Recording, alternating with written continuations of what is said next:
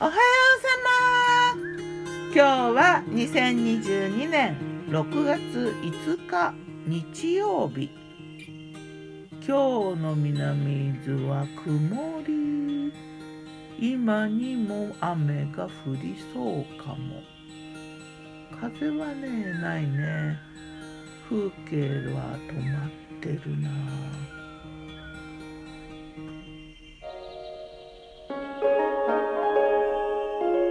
昨日の我が家のメニュー。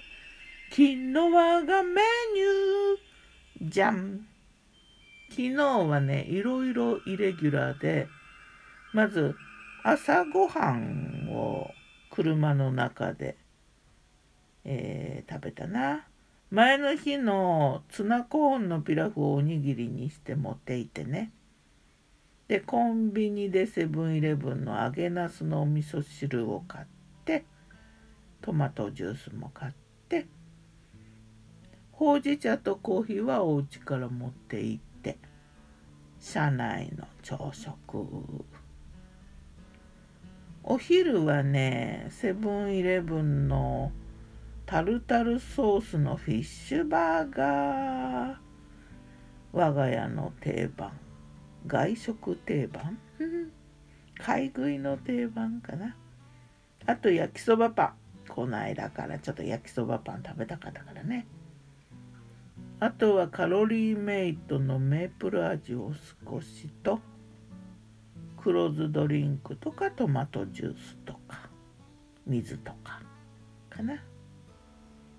でお昼はねちょっともう夕夕近く夕方近くになってお気に入りのパン屋さんに行ってね久々にねあの懐かしいバケットサンド桃ハムとグリエールチーズのバケットサンドあったので買って食べた。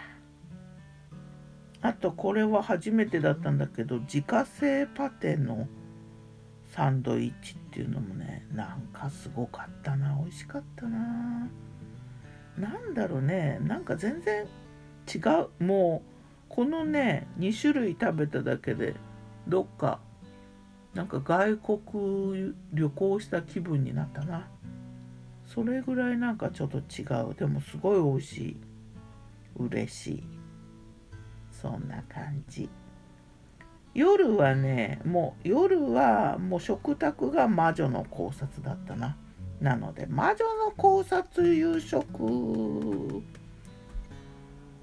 えっ、ー、とねフライパンでねいろんなパン屋さんのパンとえっ、ー、とお餅をね焼きながらテイスティングしながら夕食だな。焼いたのはねパン屋さん2軒昨日行ったからね。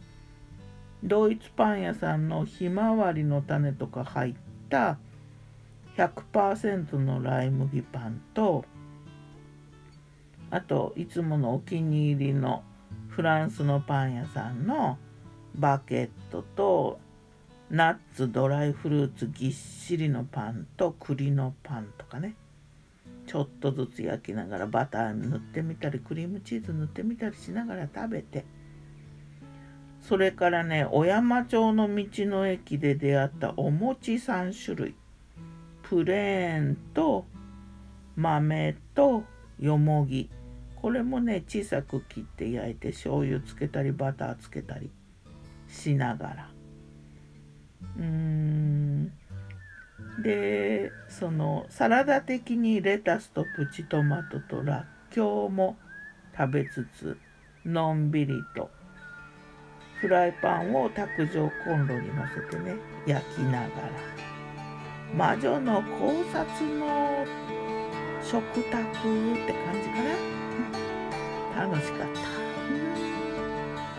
パン屋さんもいろいろだね。本当に。